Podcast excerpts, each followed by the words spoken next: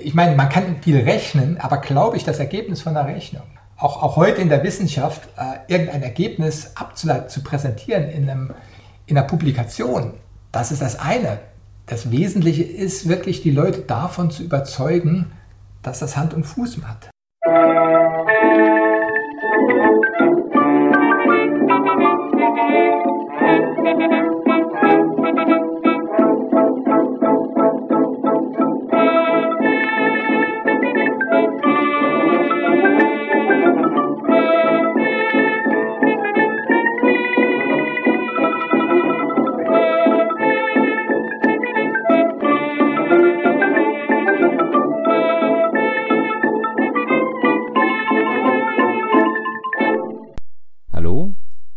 Willkommen zu dieser neuen Folge von Geschichte Europas. Heute blicke ich mit Professor Dr. Matthias Steinmetz vom Leibniz-Institut für Astrophysik in Potsdam auf ein Ereignis zurück, welches 1,06 Jahre zurückliegt. Also 1,06 Neptun-Jahre. Für uns auf der Erde ist der kommende 23. September 2021 der 175. Jahrestag der ersten bewussten Beobachtung des äußersten Planeten im Sonnensystem Professor Steinmetz erklärt zuerst, was wir über den Neptun schon so alles wissen und was wir auch noch gerne wissen würden, bevor wir uns die transnationale Geschichte seiner Entdeckung anschauen. Guckt auf jeden Fall auch in die Show Notes, dort findet ihr allerhand weiterführende Links, etwa zur Astrophysik in Potsdam oder zu meinem Podcast. Viel Spaß beim Hören. Zu Beginn, wie für einen neuen Gast üblich, stellt sich Professor Steinmetz kurz selbst vor. Ja, mein Name ist Matthias Steinmetz. Ich bin wissenschaftlicher Vorstand des Leibniz-Instituts für Astrophysik Potsdam und dort Direktor des Forschungsbereichs extragalaktische Astrophysik. Außerdem bin ich auch noch Professor an der Universität Potsdam im Lehrstuhl für Astrophysik. Ja, mein Thema ist ja die extragalaktische Astrophysik, die ja zunächst mal nichts direkt mit Neptun zu tun hat. Ähm, Neptun wurde aber an der Berliner Sternwarte entdeckt. Ähm, die Berliner Sternwarte ist die Vorgängerinstitution des Leibniz-Instituts für Astrophysik und deshalb habe ich mich mit der Materie etwas näher befasst. Und damit haben Sie auch schon erwähnt, um was es sich heute dreht. Es dreht sich heute um den Neptun und auch um die Entdeckung dieses Planetens. Allerdings würde ich gerne erstmal damit anfangen, bevor wir uns anschauen, wie der entdeckt wurde, dass Sie erstmal ein bisschen erzählen, ja, zum Neptun selber. Was ist da wissenswert? Ja, Neptun ist einer der sogenannten Gasplaneten. Sind also, äh, man unterscheidet grob Planeten in erdähnliche Planeten, also Gesteinsplaneten und in Gasplaneten. Typische Gesteinsplaneten ist unsere Erde, der Merkur, die Venus und der Mars. Und Gasplaneten sind große Gaswolken, vielleicht schon fast eher in Richtung eines Sterngehens, sozusagen verfehlte Sterne, weil sie zu klein sind in ihrer Masse Gasplaneten, der bekannt ist natürlich Jupiter und Saturn. Und zu diesen Gasplaneten der etwas kleineren Sorte gehört halt auch äh, Neptun. Ich habe auch mal die Unterscheidung gehört, dass man auch äh, Jupiter, Saturn auf der einen Seite und äh, Uranus, Neptun nochmal voneinander trennt. Das eine sind die Gasriesen, das andere sind die Eisriesen.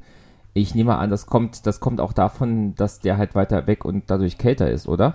Sie sind kälter und sie sind weniger massereich. Das hat mir auch eine ganz wesentliche Bedeutung. Ja.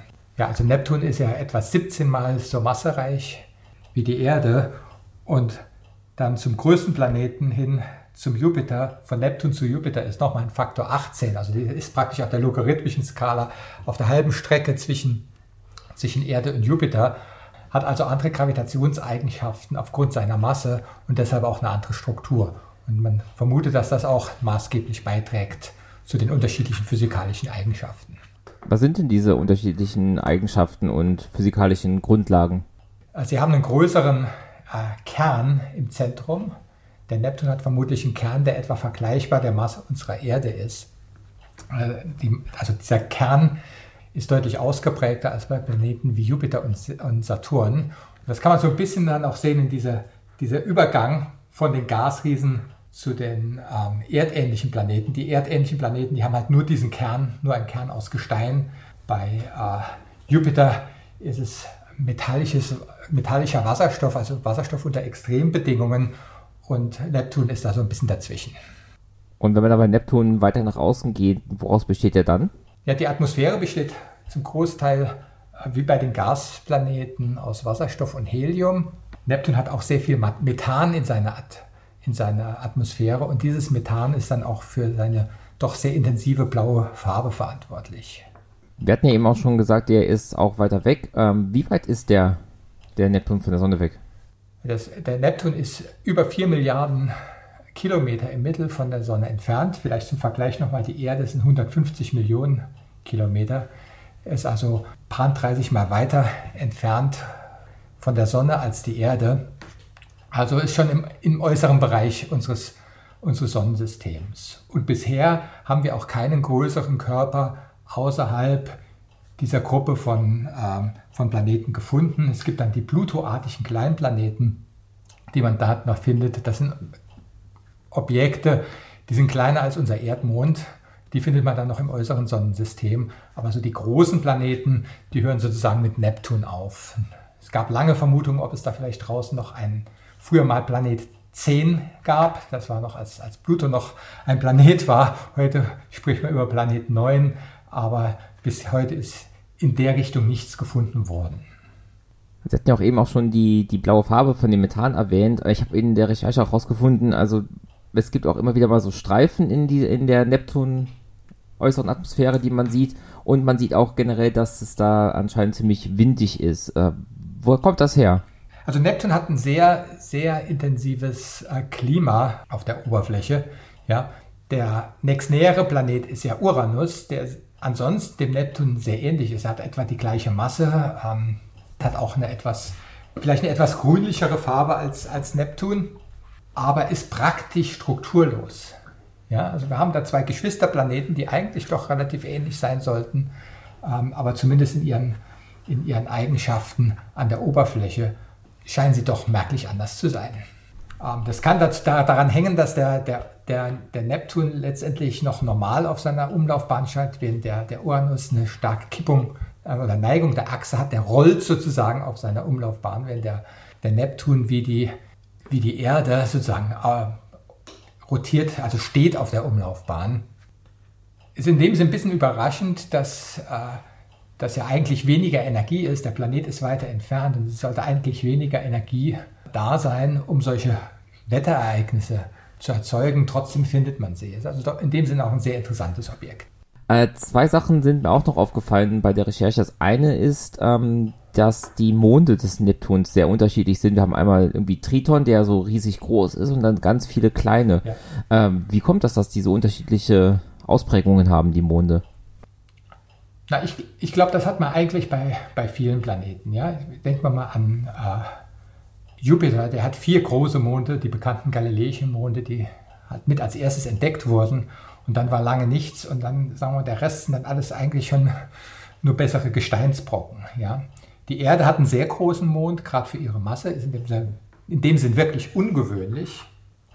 Äh, wenn man das mal mit dem Mars vergleicht, der nur so zwei kleine Kartoffeln hat, die ihn sozusagen umkreisen. Also da sind Objekte von vielen kleinen Stücken gerade draußen im, im Sonnensystem umkreist werden. Das ist eher typisch und das Besondere sind dann die größeren Objekte wie halt Triton. Das ist einer der größten Monde im Sonnensystem. Ich glaube, insgesamt liegt er an, an Nummer 12 oder sowas. Und äh, er ist so groß, dass er da bei den kühlen Temperaturen da draußen sogar schon so was wie eine Ansätze von einer, von einer Atmosphäre halten kann. Also in dem Sinne auch eine, eine Besonderheit. Ähm, Monde mit Atmosphären sind relativ selten im Sonnensystem. Und zuletzt, was mir auch immer wieder aufgefallen ist, wir hatten ja eben auch schon den Pluto erwähnt und generell alles, was so hinter Neptun durch das Sonnensystem saust. Es wird immer wieder auch angegeben, in was für einem Bahnverhältnis diese ähm, Umlaufbahnen mit dem Neptun sind. Das ist also 2 zu 1, 3 zu 5, 4 zu 7. Warum ist das immer so signifikant, wie die sich mit dem Neptun verhalten? Ja, Neptun ist das, ist das größte Objekt in der Gegend. Ja, also in dem Sinne ein Gravitationszentrum. Das dominierende neben der Sonne im Sonnensystem ist natürlich Jupiter.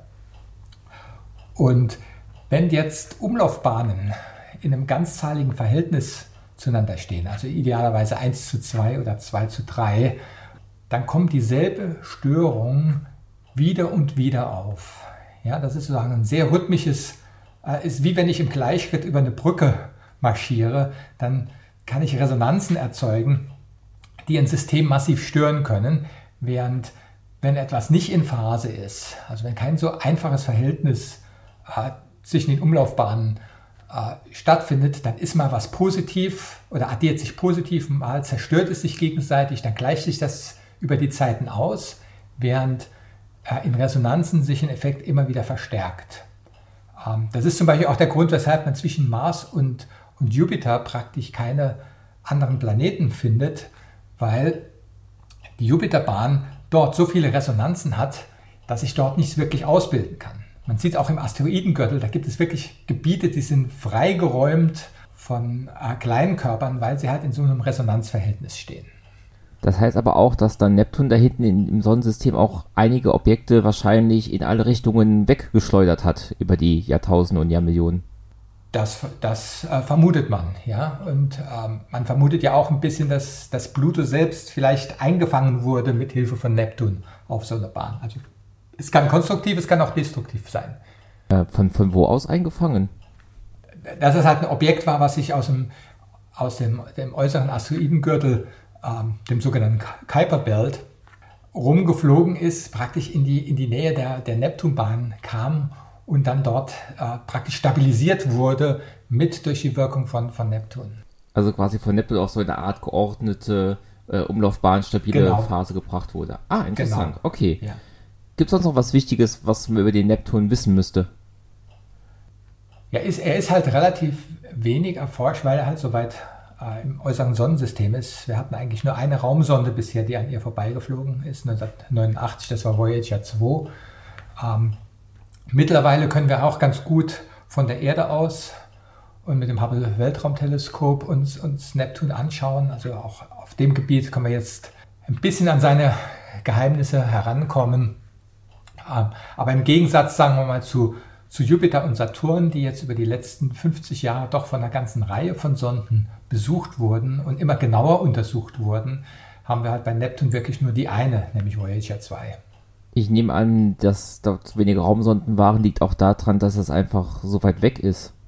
Genau, es ist sehr schwierig hinzukommen und wir hatten ja einen, einen glücklichen Umstand in den, in den 70er Jahren, dass die äh, Planeten damals, und das ist ein reiner Zufall, damals so gestanden haben, dass man raus Raumsonden praktisch sich weiterhangeln konnten. Das sind, läuft in den Namen sogenannte Swing-By-Manöver. Also die, die Voyager 2, die ist zuerst zu Jupiter geflogen, hat dann sagen wir, ein bisschen die Schwerkraft von Jupiter angezapft, um sich zu beschleunigen, hat sich zu, zu Saturn ge geschickt. Dort hat sie dasselbe nochmal gemacht und ist dann an Uranus und schließlich an Neptun vorbeigeflogen. Man konnte also so eine richtig schöne Bahn an allen vier großen Planeten vorbei äh, gestalten. Und äh, es war so auch möglich in relativ kurzer Zeit, ähm, nämlich gerade mal äh, zwölf Jahre, von der Erde bis zum, bis zum Neptun zu kommen. Und solche Konstellationen, die gibt es äh, selten. Also eine Sonde wie Voyager 2 wäre heute sehr, sehr viel schwerer herzustellen als damals. Wenn wir jetzt wirklich eine dedizierte Sonde zum Neptun schicken würden, wie lange würde die denn dann brauchen, um dort anzukommen, wenn wir jetzt mal wirklich mal von der Umlaufbahn auch erstmal absehen würden? Ich sag mal, man kann so ein bisschen sich das überlegen mit ähm, New Horizon. Das war ja eine, eine Sonde, die zum Pluto geflogen ist. Das ist in etwa die äh, vergleichbare Entfernung. New Horizon war die schnellste Raumsonde meines Wissens, äh, oder die höchste Geschwindigkeit, mit der man eine Raumsonde von der Erde weggeschickt hat. Ja, und konnte nicht mit diesen Swing-By-Manövern arbeiten. Und New Horizon hat, glaube ich, 13 oder 14 Jahre gebraucht, um diese Strecke zurückzulegen. Und das ja auch mit der Geschwindigkeit, die es ja nachher quasi nicht möglich gemacht hat, da in eine Umlaufbahn einzuschwenken. Genau, man kann dann eigentlich nur vorbeifliegen. Man kann wirklich nur vorbeifliegen, dann auf dem fliegt mit einer immer noch recht erstaunlichen Geschwindigkeit vorbei, kann Fotos machen und sie zurückschicken. Ja. Ist es also überhaupt technisch möglich, äh, in einer ja, vertretbaren Zeit Neptun äh, mit einer Raumsonde so zu besuchen, dass man auch drumherum fliegen und länger bleiben könnte?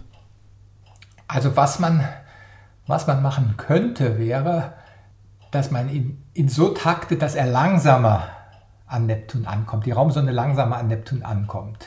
Ja? Und dass, man, dass sie dann so langsam ist, dass man sie mit einem kontrollierten Manöver abbremsen kann, um dann in den Orbit von Neptun einzusteigen. Also so wie man das bei Saturn oder bei, bei, bei Jupiter gemacht hat. Das ist knifflig aus, aus, aus zwei Gründen. Das eine ist, man müsste sie natürlich auch dann langsamer von der Erde wegschicken, damit sie dort langsamer ankommt. Das heißt, sie würde auch entsprechend länger brauchen. Und das andere ist, dass Neptun halt nicht die hohe Schwerkraft hat, wie es etwa ein Jupiter oder auch ein Saturn hat. Das heißt, dieses Einfangen äh, sehr viel schwieriger ist. Und äh, das A und O bei der Raumfahrt ist ja äh, Gewicht. Ja, wenn ich den die Raumsonde bei Neptun abbremsen möchte, muss ich ihr das Gewicht an Treibstoff mitgeben, damit sie das tun kann. Und, und das ist so ein bisschen da, wo sich die, die, die Katze in den, in den Schwanz beißt, ja?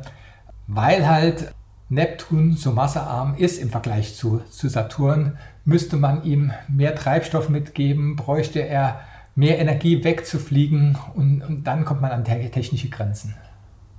Und was ich jetzt auch frage, ist, wir haben eben gesagt, er ist so weit weg. Ähm, ich nehme an, sowas wie Solarzellen werden auch nicht mehr ausreichen, um da äh, so eine moderne Raumsonde mit Strom zu versorgen.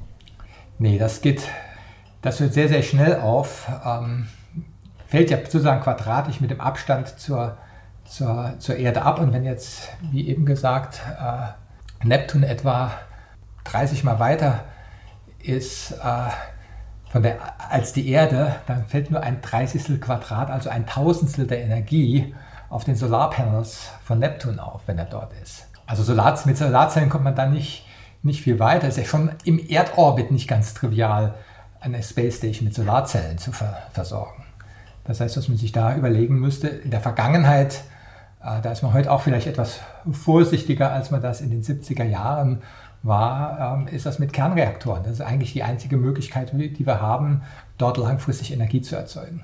Mit, mit Solarpanels kann man einiges machen auf der Erde oder im Umlaufbahn von der Erde, auch noch beim Mars. Aber sobald man in die Tiefen des Weltraums geht, ist eigentlich die einzige langfristig verlässliche Quelle, die wir haben, ist, ist die Kernenergie. Welche großen Fragezeichen stehen denn noch in den Lehrbüchern, wenn wir über den Neptun sprechen? Was wissen wir noch nicht? Was würden wir gerne wissen? Ja, ich habe ja eben schon mal, schon mal angesprochen, dass also die, die Atmosphäre deut deutlich turbulenter ist als äh, die von, ähm, von Uranus und auch als die von, von Saturn, obwohl das Objekt sehr viel weiter weg ist und eigentlich sehr viel weniger Energie da ist, um solche Wetterphänomene zu treiben, ist sicherlich was sehr Interessantes, was, glaube ich, nicht in letzter, letzter Instanz äh, verstanden ist. Ähm, Natürlich die, die ganze Bildung von, von diesen Wirbelstürmen, die ja auch sehr, sehr lange halten, ist eine ganz spannende Frage der, der Planetenatmosphären. Okay, ich glaube, wir haben jetzt einen guten Überblick darüber, was der Neptun ist und auch ja. was wir noch nicht über ihn wissen. Dann können wir jetzt, glaube ich, mal zu ja. dem Punkt kommen, wie wir ihn überhaupt gefunden haben. Und äh, ich glaube, als Anfang will ich einfach nur sagen, der Neptun war ja, ist ja quasi die Ausnahme, weil das ist ja der einzige der Planeten, den man nicht von der Erde aus sehen kann. Das heißt, man hatte früher keine Chance, ihn zu finden. Wie wurde er also gefunden? Also ist so, äh, auch Uranus gehört ja nicht zu den, zu den äh, klassischen fünf Planeten. Also auch Uranus ist nur, äh, ist so schwach. Allerdings, äh, ich sag mal, wenn man weiß, wo er steht, ist Uranus gerade so noch mit dem bloßen Auge an einem sehr dunklen Ort im Prinzip äh, auffindbar. Aber es ist natürlich bezeichnend, dass er als solches erst entdeckt wurde als Planet nach der Entdeckung des Fernrohrs, also durch, durch Herschel im Jahr ähm, 1789, glaube ich, war es. Jetzt mit Neptun, der ist dann, wie gesagt, nochmal etwas weiter weg, dadurch nochmal etwas lichtschwächer. Im Prinzip hat man zwei Möglichkeiten. Äh, die eine, das ist eher die die klassische, wie auch Herschel Uranus entdeckt hat. Äh, man schaut in einem, im Fernrohr und schaut an verschiedenen Tagen und sieht sich ein Objekt, das sich bewegt und kommt dann zu dem Schluss irgendwann, dass das ein Planet ist.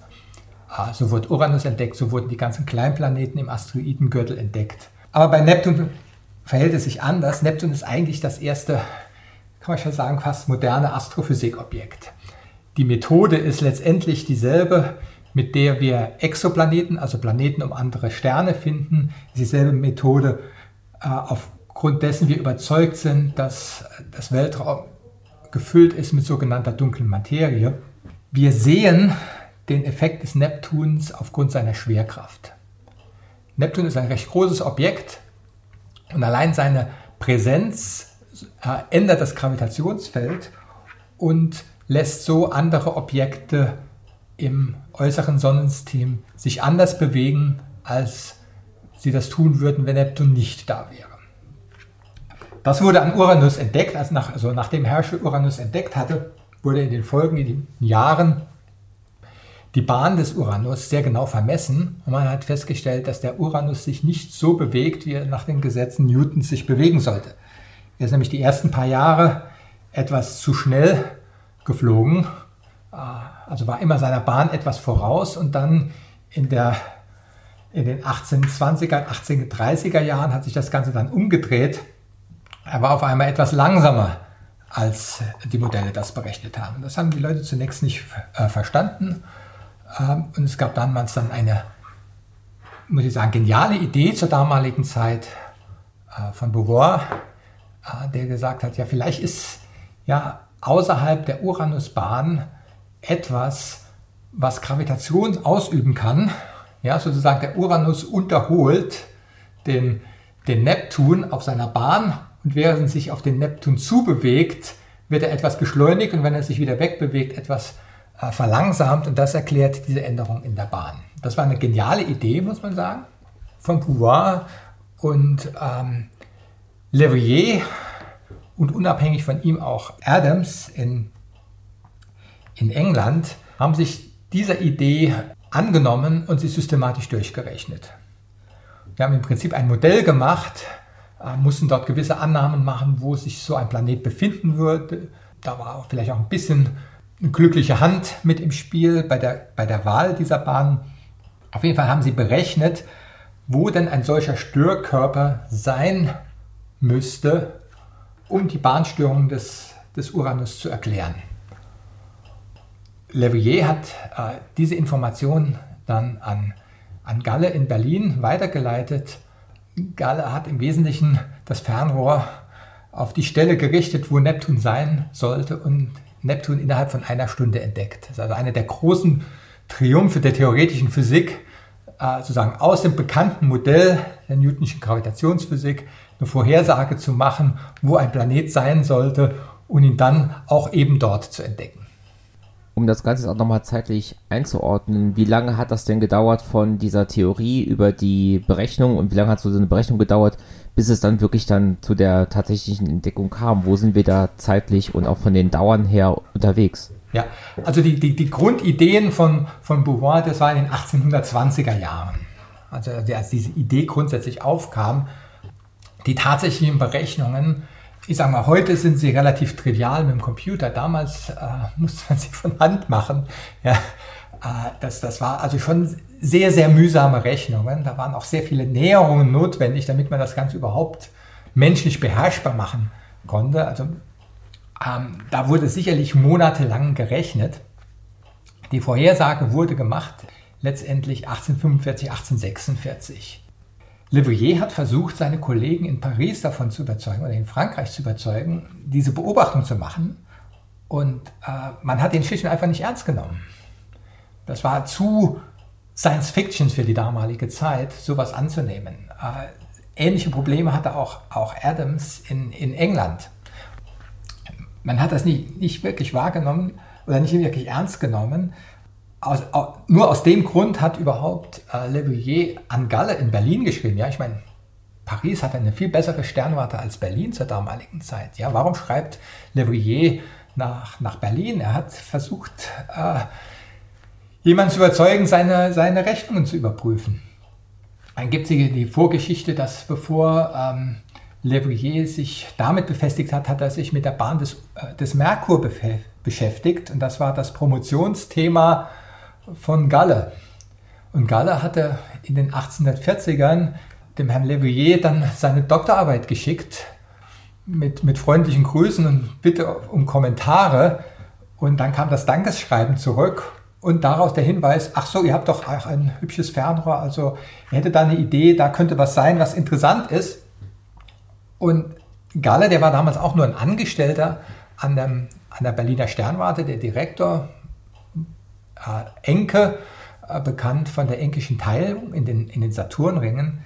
Der war da auch durchaus skeptisch, dass das Ganze wirklich äh, Hand und Fuß hat, hat aber letztendlich Galle erlaubt, äh, das Teleskop zu benutzen. Es war auch sein Geburtstag. Ich glaube, er hat dann abends, äh, wollte Enkel lieber feiern und Galle hat die Beobachtung gemacht und zusammen mit äh, D'Alembert, seinem Assistenten, das Fernrohr ausgerichtet und Neptun entdeckt. Also die Geschichte ist, ist, ist wirklich spektakulär. Der Brief von, von äh, Leverrier ähm, an Galle ist datiert auf den 18. September 1846.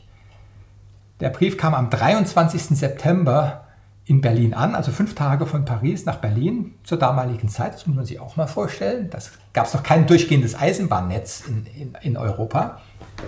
Ah, fünf Tage hat ein Brief von Paris nach, nach Berlin gedauert. Abends die Beobachtung gemacht. Es gibt dann noch die schöne Geschichte, dass er, um zu schauen, ob da irgendwas Besonderes ist, muss man es natürlich vergleichen. Ja, niemand kennt die Details jeglicher Sternkarten in einem kleinen Okular an einem Fernrohr. Das heißt, man brauchte Sternkarten. Und Berlin hatte damals gerade in dem Himmelsbereich ganz neue Sternkarten gedruckt. Die lagen sozusagen druckfrisch in der Schublade äh, des Direktors. Galle hat sich damals in das Direktorenbüro reingeschlichen, hat aus der Schublade die Karte geholt, hat mit D'Alembert, D'Alembert hat die Karte in der Hand gehabt und hat die Sterne abgezählt und Galle hat gesagt, ob dort was ist oder nicht. Und dann auf einmal war, da ist etwas, das ist nicht auf der Karte. Und das Besondere war, dieses etwas war dazu dann noch etwas scheibchenförmig und nicht punktförmig, wie man es von einem Stern erwarten würde. Also in derselben Nacht, innerhalb einer Stunde, war dieses Objekt entdeckt. Daraufhin hat natürlich dann Herr Galle den, den Direktor, den Herrn Enke, ans, ans Teleskop gerufen. Der hat das Ganze noch bestätigt. Am nächsten Tag, also am 24. war glücklicherweise auch nochmal klarer Himmel, haben sie nochmal beobachtet, äh, konnten sehen, dass sich das Objekt im Vergleich zum Vortage auch etwas bewegt hatte. Damit war es ganz klar, das ist ein bewegliches Objekt und von der Helligkeit, das muss der besagte Planet sein. Und am 25. September hat dann ähm, Galle an, an Leverrier geschrieben, voller Begeisterung, dass dieses Objekt, was er vorhergesagt hat, tatsächlich existiert. Vier oder fünf Tage später war dann die Kunde in Europa bekannt, wieder Postlaufzeiten, vier Tage nach Paris äh, oder drei Tage nach Paris, vier Tage nach, nach England, war das in Europa bekannt. War eine spektakuläre Entdeckung. Ich habe ein paar Nachfragen. Ähm, ja. Sie hatten ja eben gesagt, dass das wirkte auf die Leute wie Science Fiction, was äh, Leverrier da gemacht hat. Aber ich meine, der hat das doch mathematisch wahrscheinlich auch einigermaßen akkurat aufgeschrieben. Warum haben die ihm dann trotzdem nicht geglaubt? War das so out of the world, dass dann, ich meine, man hat ja auch ein paar Jahrzehnte vorher noch in, den Uranus gefunden. War es denn dran, trotzdem so undenkbar, dass da noch ein Planet dahinter steckt? Also ich glaube, dass, ein, dass, ein, dass es einen weiteren Planet gibt, das war ähm, weniger das, äh, das Spektakuläre. Das Spektakuläre war die Methode. Dass man also theoretisch voraussagen kann, wo etwas sein soll. Das war das wirklich Neue. Also man hat der mathematischen Methode misstraut. Ja, einfach, ja, kann man das wirklich? Es ist so viel Unbekannte, das ist so un. Ja, kann man das überhaupt? Ja, ich meine, man kann viel rechnen, aber glaube ich das Ergebnis von der Rechnung? Auch, auch heute in der Wissenschaft äh, irgendein Ergebnis abzuleiten, zu präsentieren in, einem, in einer Publikation, das ist das eine. Das Wesentliche ist wirklich, die Leute davon zu überzeugen, dass das Hand und Fuß hat. Ja? Die Entdecker von den Exoplaneten, die haben jahrelang Probleme gehabt, Teleskopzeit zu finden, weil Leute einfach gesagt haben, das ist zu riskant, das äh, glauben wir nicht, dass das so funktioniert. Also ja, der, der, Konservativismus kann da durchaus Forschung auch behindern. Ich meine, den Konservativismus, den wir auch brauchen, um Forschungsergebnisse zu bestätigen, ja, um die Sicherheit zu geben, die sie haben, ja, kann an, an manchen Stellen da auch, auch kontraproduktiv werden. Ich meine, ich darf vielleicht, ich darf vielleicht an der Stelle auch, auch, auch sagen, die ähm, Newton hat sich ja auch daran versucht. Ja, er hat überlegt, wie sich Systeme mit, mit vielen Objekten, wie die, wie die sich bewegen können und ist daran gescheitert. Ja? Ich meine, das war, war immerhin Newton. Ja? Und, und diese Idee, dass man die Hauptstörungen weglässt und dann nur mit kleinen Störungen arbeitet, also was man heute in der Physik Störungstheorie nennt, das wurde damals so mit zum ersten Mal entwickelt. Ja, ähm, das war alles, ja, ob das so stimmt, ob man das so machen kann und so weiter und so fort. Da, da waren die Leute eine natürliche Skepsis, die auch in der Wissenschaft, dem Wissenschaftler ist ja das Kern des Wesens ist ja die Skepsis, ja, dass man alles erstmal hinterfragt, ob das wirklich so Bestand hat. Ja. Diese, diese Art und Weise, mit der Gravitation umzugehen und zu rechnen, das war recht neu und das war auch durchaus spekulativ und erst der Erfolg hat ihm recht gegeben. Ja. Sehr spannend.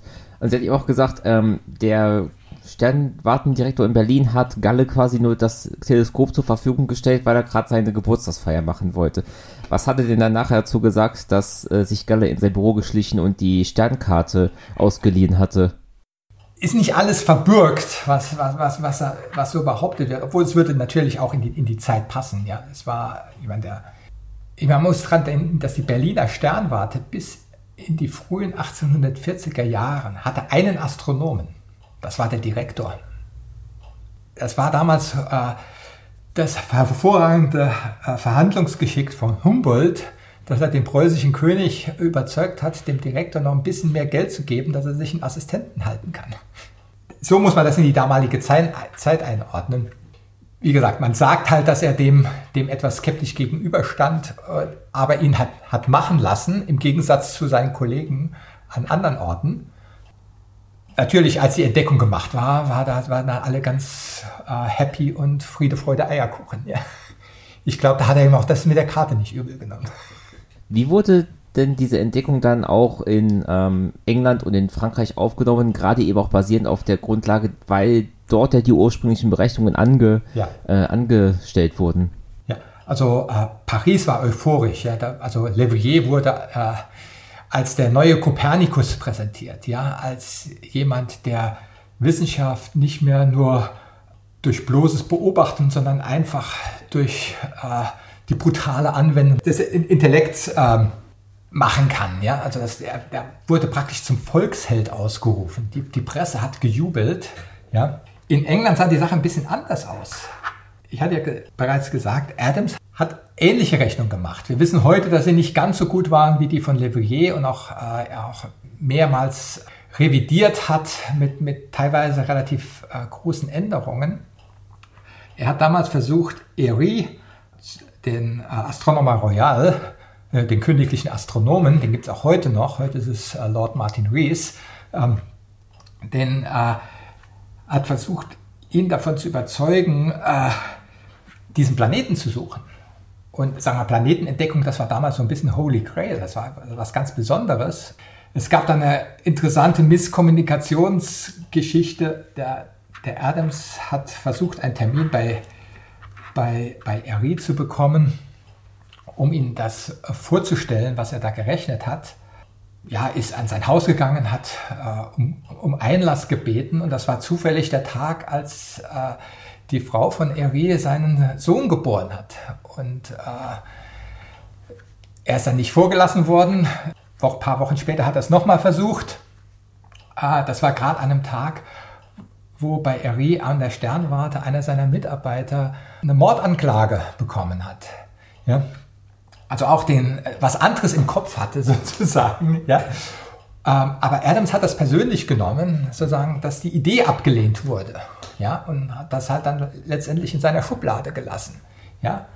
Eri hat dann äh, sechs Monate später in den Mitteilungen von der Pariser Akademie der Wissenschaften davon erfahren, was Leverrier da gerechnet hat. Und da kam ihm die Erinnerung, was ihm damals Adams schriftlich mitgeteilt hat und hat dann in Cambridge mit dem passenden äh, Teleskop äh, den dortigen Astronomen äh, Callis äh, versucht zu überzeugen, ähm, nach diesem Planeten zu suchen.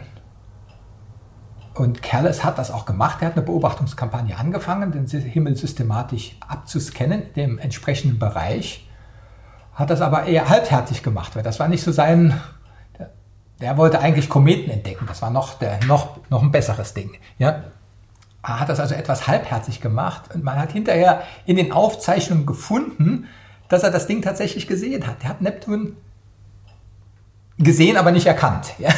Er hat also vermerkt in den Karten, es gibt auch am Tag nach der Entdeckung, noch unwissend von der Entdeckung, gibt es in seinem Notizbuch eine Aufzeichnung, wo er diesem Objekt zu sagt, uh, seems to have a disk. Ja, das ist also scheibchenförmig, also was eigentlich auch ein, ein Hinweis für einen Planeten ist, das erkannt hat, aber keine Konsequenzen daraus gezogen hat. Also hat einfach buchstäblich nicht weiter darüber nachgedacht. Ja, ja. Und dann kam auf einmal die, die Mitteilung aus Frankreich und Berlin, dass dieser Planet entdeckt wurde aufgrund von Rechnungen von Leverrier.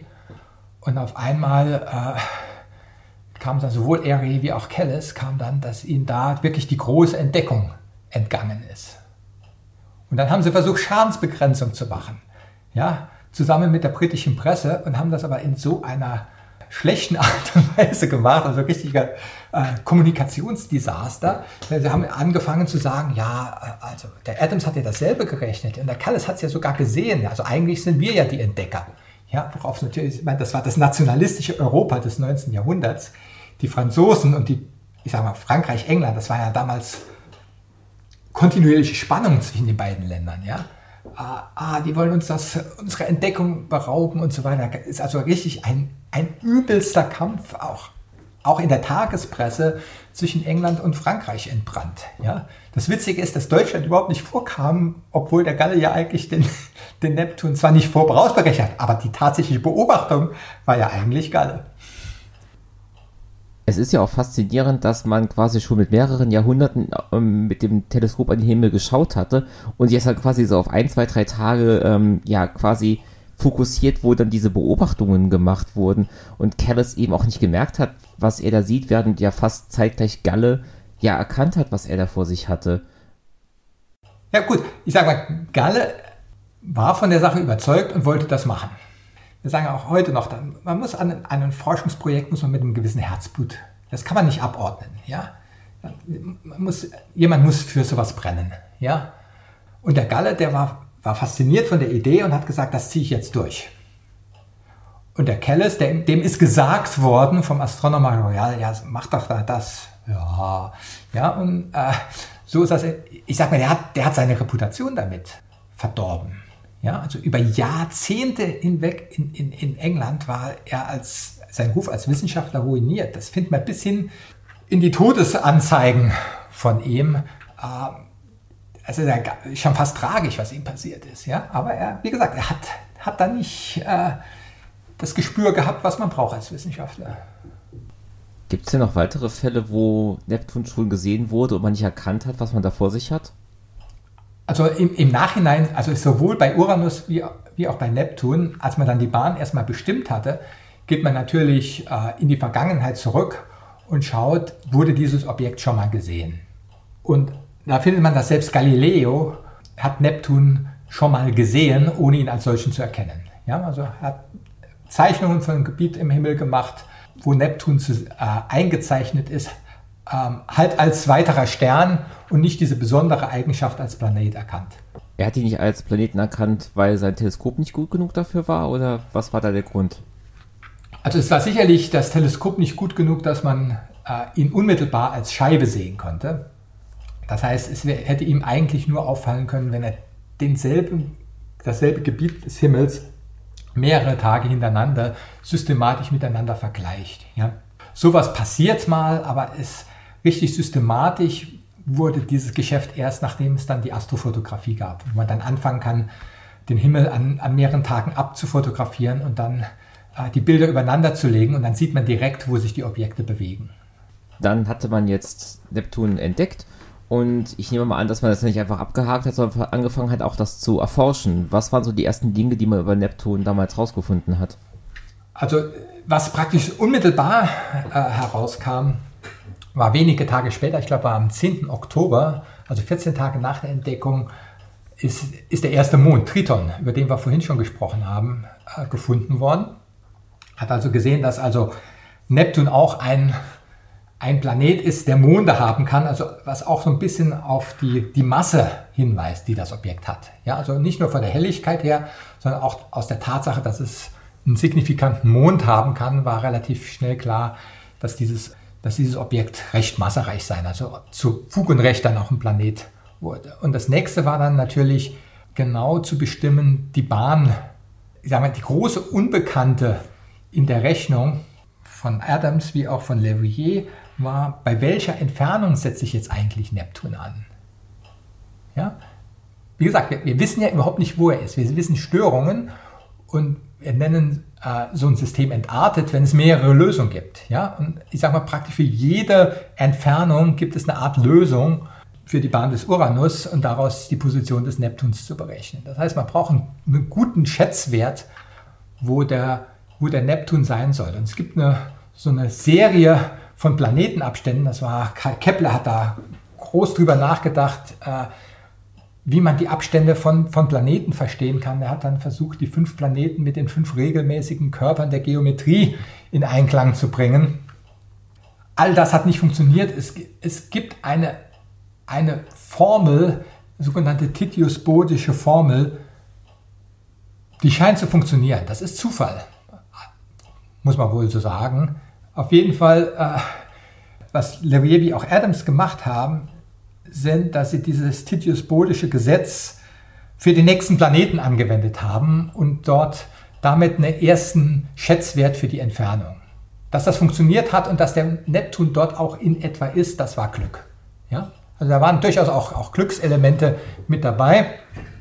Ähm, aber dann war es, äh, nachdem man ihn dann hatte, war es dann wirklich über mehrere äh, Wochen äh, nachzuvollziehen ziehen und dann genau herauszufinden, wie seine Bahn verläuft. Und das war, kommt dann auch wieder diese, diese ein bisschen nationalistische Prägung des, des, des 19. Jahrhunderts heraus. Da gab es natürlich auch diese sehr selbstbewusste junge Nation, die sich Vereinigte Staaten von Amerika genannt hat.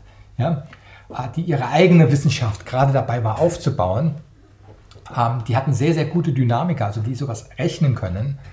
Wir haben große Schulen im in den 1840er, 50ern entwickelt, die sich damit befassen. Und die haben, waren mit die ersten, die dann die genauen Bahnberechnungen von Neptun hatten. Und dann haben die gesehen, dass die Bahn eigentlich doch deutlich anders war in ihren Grundeigenschaften als das, was, was Leverrier und, und Adams angenommen hatten und haben dann gesagt, ja, das war ja eigentlich alles nur ein Lucky Incident. Ja, später hat man dann herausgefunden, das ist ein bisschen vereinfachte Darstellung. Ja, also wie gesagt, da, da, da spielt auch so ein bisschen dann auch wirklich Weltpolitik mit eine Rolle. Ja, also was Profanen wie die Entdeckung eines Planeten. Ich denke mal auch, nächste, der nächste Punkt wird auch eine große Diskussion gewesen sein. Wie nennt man das Ding denn jetzt, nachdem man es gefunden hat? Ja, das ist, das ist eine ganz, ganz geniale Geschichte. Also in der Antwort dann von, von, von Levrier an, an Galle hat er ihm den Vorschlag gemacht, dass äh, das Objekt, also Levier hat das, das Objekt, äh, den Vorschlag gemacht, das Objekt Neptun zu nennen, sozusagen in der Serie der, der Gottheiten am Himmel. Galle hatte dazu natürlich als kleiner Assistent nichts zu sagen. Er ging damit zu seinem Direktor, der ja formal der Entdeckungsort war. Und der Enke hat auch gesagt, ja, das ist sehr passend und so soll das sein. Ah, und dann ging dieser, dieser Kampf der Presse und der, der Öffentlichkeitsarbeit zwischen Institutionen, zwischen Frankreich und England los. Ja? Und als dann die Engländer anfingen zu behaupten, ja, sie hätten das ja eigentlich entdeckt und dann gleich auch den Vorschlag gemacht, man sollte das gute, das gute Stück Oceanus nennen, dann kamen natürlich sofort die Franzosen und der Arago, das war der Direktor der Pariser Sternwarte zur damaligen Zeit, hat dann in der Zeitung veröffentlicht, dass Levrier ihm das Recht der Planetenbenennung übertragen habe und dass er in dieser Funktion jetzt beschlossen hat, dass dieser Planet Levrier heißen solle. Was natürlich für die, für die Engländer vollkommen unakzeptabel war, wenn jetzt der Konkurrent dann noch am Himmel äh, schwebt. Ähm, zur Erinnerung in dem Kontext, zur damaligen Zeit hatte sich der Name Uranus auch noch nicht so richtig eingebürgert der wurde zwar äh, oft verwendet, aber ähm, Herschel selbst hatte ja äh, in Referenz äh, zu seinem Gönner äh, Uranus George Stern genannt, nach König George. Später kam dann, man sollte ihn doch eigentlich Herschel nach dem Entdecker nennen. Ja, also in, in vielen äh, Grafiken und, und Büchern, gerade des frühen 19. Jahrhunderts, findet man den Uranus unter dem Namen Herschel. Und wie gesagt, das ging dieser, dieser Streit los und auf den Vorschlag, das, das gute Stück Ozeanus zu nennen von den Engländern, kam dann von, von John Herschel, das war der Sohn von dem alten Herschel, der den Uranus entdeckt hat, kam die Aussage, äh, jetzt auf Ozeanus zu bestehen, das wäre für die Franzosen etwa so akzeptabel, als wenn man jetzt den gleich Wellington nennen würde. Also wurde dann in dem Sinn auch ein bisschen zynisch gehandhabt, ja, weil ich sag mal, die britische Welt, ja, also Oxford und andere Orte, äh, auch in den nicht englischen Ländern Großbritanniens, die haben sich natürlich ins Fäustchen gelass, gelacht, was für ein Fauxpas sich dieses große Cambridge geleistet hat mit der Geschichte. Und die haben das dann, da, da kam natürlich dann auch die Rivalität zwischen den Universitätsstandorten in Großbritannien ins Spiel. Also es ist eine faszinierende Geschichte, eine faszinierende soziologische Geschichte, wie da so Rivalitäten auch ausgespielt werden äh, in geschickter Art und Weise. Es hat sich dann so eine Zeit lang angedeutet, als könne es einen Kompromiss geben, in dem Sinn, dass die Engländer akzeptieren, dass der neue Planet Levrier heißt und die Franzosen als Entgegenkommen auch akzeptieren und äh, mit durchsetzen, dass Uranus weiter den Namen Herschel äh, laufen soll. Und das ist gescheitert letztendlich am, am Nautical Office in England. Admiral Smith war damals auch ein Amateurastronom und Präsident der Royal Astronomical Society. Äh, der hat gesagt, nee, wir sollten schon rein aus Präzedenzgründen dabei bleiben, die Planeten weiterhin nach Götter zu benennen. Ja, weil, ich meine, jetzt nennen wir einen Herschel, das ist ja noch ganz brauchbar. Der nächste heißt dann Leverrier, das klingt dann eher wie ein Handwerker und nicht wie ein Planet. Aber was ist, wenn der nächste dann von einem Deutschen entdeckt wird? Ja, und dann ein Funk oben fliegt oder ein Bugge, ja, oder ein Bugosławski, wenn es aus Polen kommt, ja. Das waren die Argumente, die damals geführt wurden und die am Schluss dann dazu ge ge gesorgt haben, dass um 1850 sich dann die Wogen etwas geklettet haben und sich letztendlich Uranus und Neptun für die beiden Planeten durchgesetzt haben und man halt bei den griechischen Gottheiten geblieben ist. Das ist auch ein interessantes Verständnis von Ästhetik, aber ähm, ist es nicht auch so, dass Herschel zumindest deutscher Abstammung war? Also es war ja schon fast prinzipiell ein deutscher Name dann am Himmel. Ja, ja, ich meine, Herschel war ein Auswanderer. Ich meine, ist dann in, äh, nach, nach England ausgewandert und wurde dort Astronom. Ja? Und auch, ich sag mal, entdeckt im Sinne von gesehen und als solchen erkannt, hat ihn ja ein Deutscher, nämlich Galle. Ja, und da gab es auch eine, eine, eine, Anmerkung, auch in diesem äh, Kampf zwischen den Universitätsinstitutionen in, in Großbritannien, wo aus, von der Philosophischen Fakultät in, äh, in ich glaube, war in Edinburgh, gab es eine, eine Notiz, die gesagt hat, äh, was bilden sich eigentlich die Franzosen und die Engländer ein, dieses, äh, dieses, das Ding benennen zu dürfen? Äh, eigentlich müssten die doch Berlin benennen dürfen, weil dort wurde er entdeckt. Diese Benennung nach Neptun oder Ozeanus, also dieses so eher nautische, hat das irgendwas mit der blauen Farbe zu tun gehabt, die man bei Neptun gesehen hat? Die, die, die kannte man damals noch nicht. Ja, also das ist, das ist eher Zufall. Also man hat gesehen, das ist ein Scheibchen, aber dieses Scheibchen hatte keine dedizierte Farbe gehabt, sozusagen. Ja, also ich sag mal, wenn man jetzt mit, mit dem besseren, moderneren Teleskop dann äh, und fotografisch, dann, dann kommt auch das Blau heraus. Aber die Namensgebung, die war so, so spontan und unmittelbar, das hat mit der Farbe des Objekts nichts zu tun gehabt. Ja. Zumal der Vorschlag ja von, von Levrier kam, der ja das Ding nicht gesehen hat. Ja. ja. Der nur von, von Galle die Mitteilung bekam, dass er das, dass Galle das Objekt gefunden hat. Ja. Wenn wir jetzt allmählich zum Ende kommen, Sie hatten in dem Vorgespräch auch noch ähm, erwähnt, dass man sich in den 90ern dann nochmal diese ganzen Briefe, die denen hergeschickt wurden, ähm, nochmal genauer anschauen wollte und auf ein großes Problem gestoßen ist. Ja, das Ganze ist praktisch zum, so um den 150. Geburtstag, also in den äh, frühen 1990ern ist das aufgehoben. Da kam sozusagen ein bisschen nochmal ein bisschen eine wissenschaftshistorische äh, Aufarbeitung von dem Ganzen. Man hat sich auch nochmal die, die die Bahnen durchgerechnet, auch mit modernen Computern, hat nochmal gesehen, wie genau eigentlich die Berechnungen von Adams und Leverrier waren. Auch festgestellt, dass die von, von Leverrier genauer waren als die von Adams. Ähm, äh, dabei wollte man dann auch den, den Schriftverkehr zur Entdeckung nochmal auferfassen. Das Ganze, sagen wir mal, wirklich auch ein bisschen aus der Entfernung. aus der Entfernung von 150 Jahren wissenschaftlich, historisch betrachtet äh, anschauen. Man hat die, wollte sich die, die Papiere anschauen und sie waren alle weg. Ja, also im Greenwich Observatory, alles was, die ganze Akte Neptun, es gibt auch ein Buch äh, zu der Geschichte, die heißt, das heißt wirklich die Akte Neptun, der, der ganze Vorgang war schlicht und einfach weg. Wie man heute sagen würde, unbekannt ausgeliehen. Das war bestürzend äh, und man hat es nicht gefunden.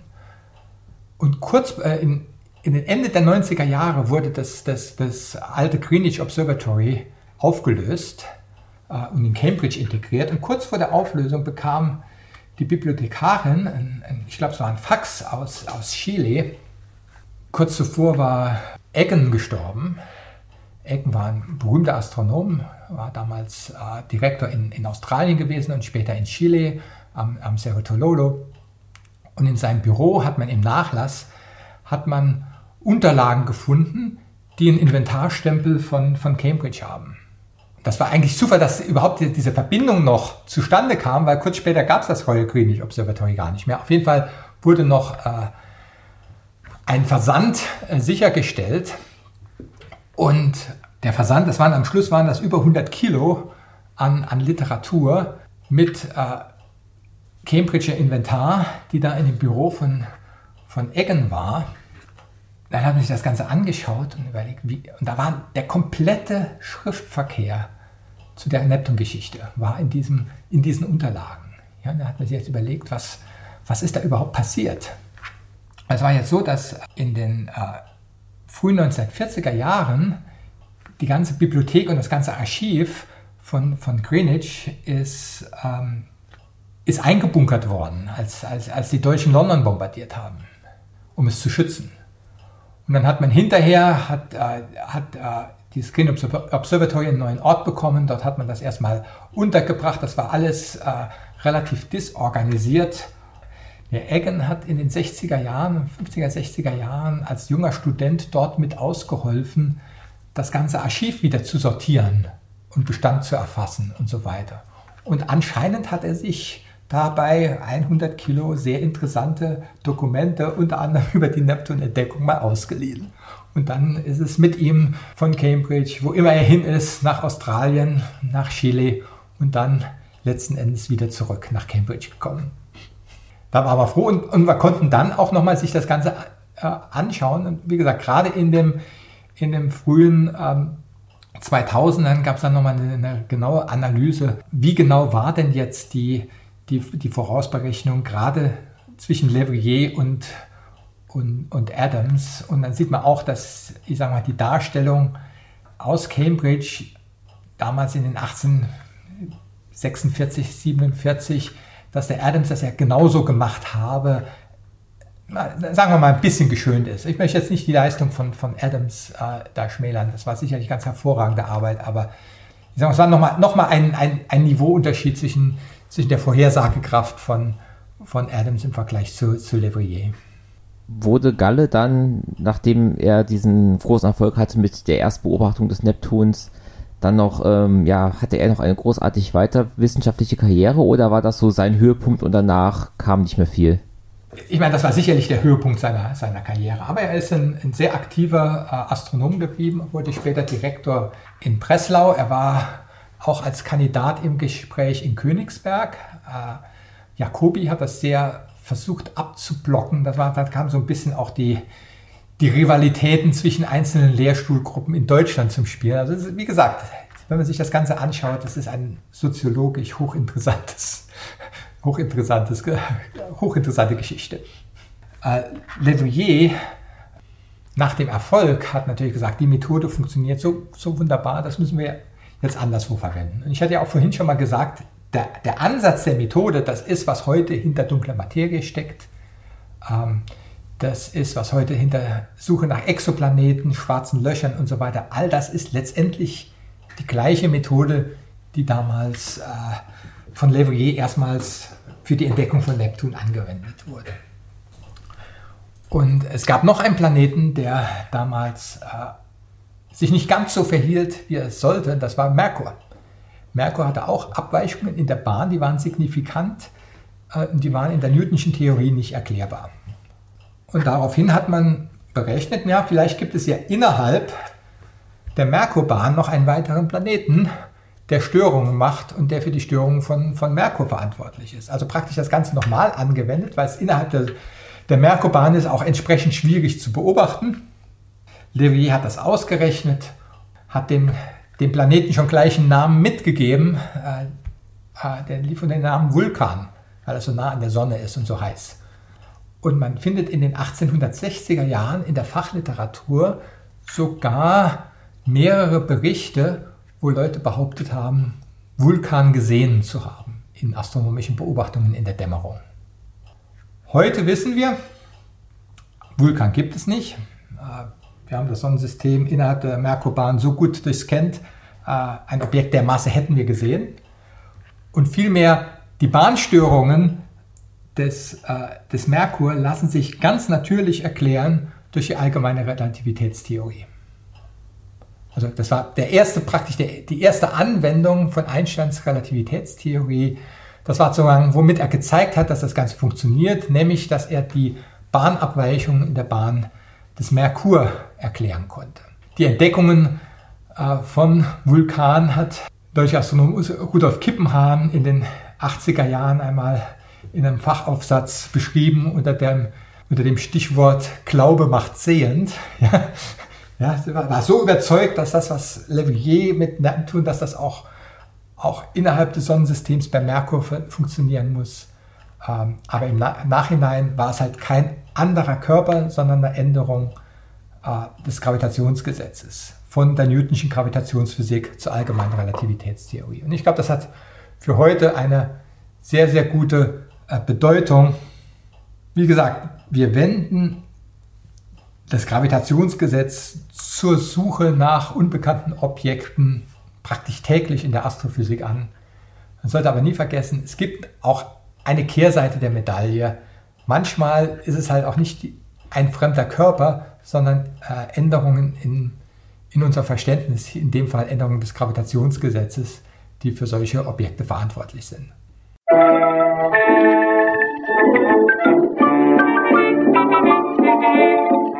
Musik